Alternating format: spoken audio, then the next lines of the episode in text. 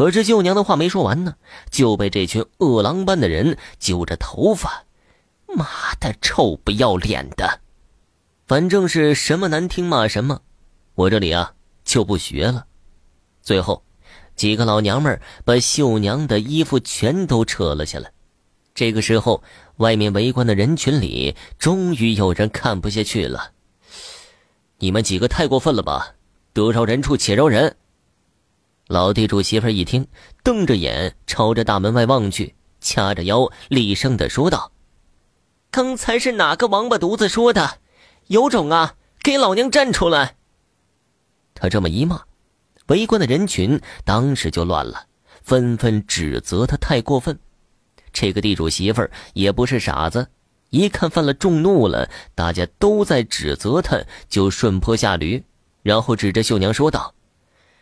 好，老娘今天就饶了你，明天再找你算账。说完，就领着那几个恶狗腿子往外走。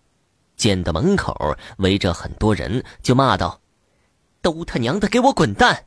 谁要是敢去劝这小贱人，明年俺家的地你们就别想租了，等着喝西北风去吧。”说完之后，就带着几个恶妇扬长而去了。围观的村民们，也都纷纷散去，留下秀娘一个人坐在地上哭了起来，越哭越想哭，越哭越凄凉。等到第二天，有村民从秀娘家门口经过，看见秀娘已经在院子里的树上吊死了，而那件出嫁时才穿的红嫁衣，把秀娘衬托得更加好看。此时他不像是死人，而像是睡着了。秀娘无儿无女，最后，村民们东家出点儿，西家兑点儿，总算是葬进了杨家祖上。但是，故事可没有因此而结束。三天之后，老地主和他那个狠心的婆娘居然疯了。而家里的那些小老婆们纷纷收拾金银细软，走了个干干净净。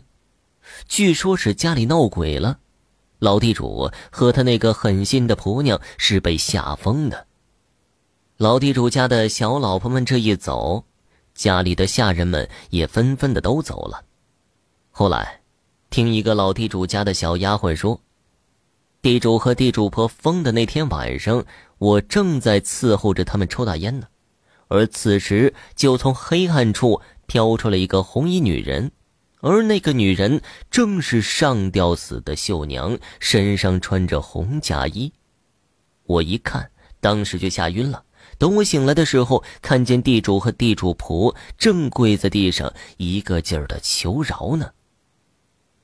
地主家的人都跑光了，再后来。老地主和他的那个恶婆娘双双吊死在家里，这真是善有善报，恶有恶报。想当年的风光无限、叱咤一时的老地主，到了最后连一个收尸的都没有。有人会问了，他不是有个汉奸儿子吗？一个汉奸，他能有什么好下场啊？他爹娘死后，还没等他得到信儿呢，这小子就死在了八路军的枪口下。要不然，村民们咋能分他们家的绝户产呢？至于秀娘的冤魂，后来村民们请来了和尚、道士给超度了一下，秀娘的魂魄不知是上了天堂，还是投胎到了好人家。好了，听众朋友，本集播讲完毕。感谢您的收听。